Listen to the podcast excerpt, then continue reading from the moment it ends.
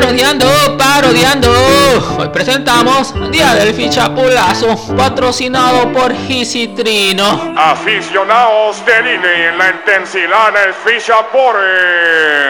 Hoy juega Gis versus Trino. Gis toma su Fichini, tira su disparate y comienza la partida.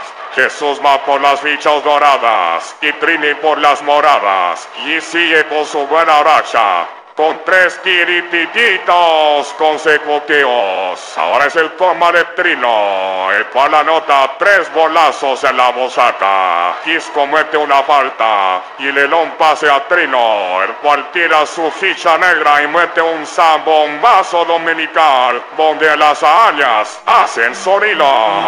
¿Continuará? Suscríbete a Comunidad C, la comunidad más del internet. Suscríbete. i Abu.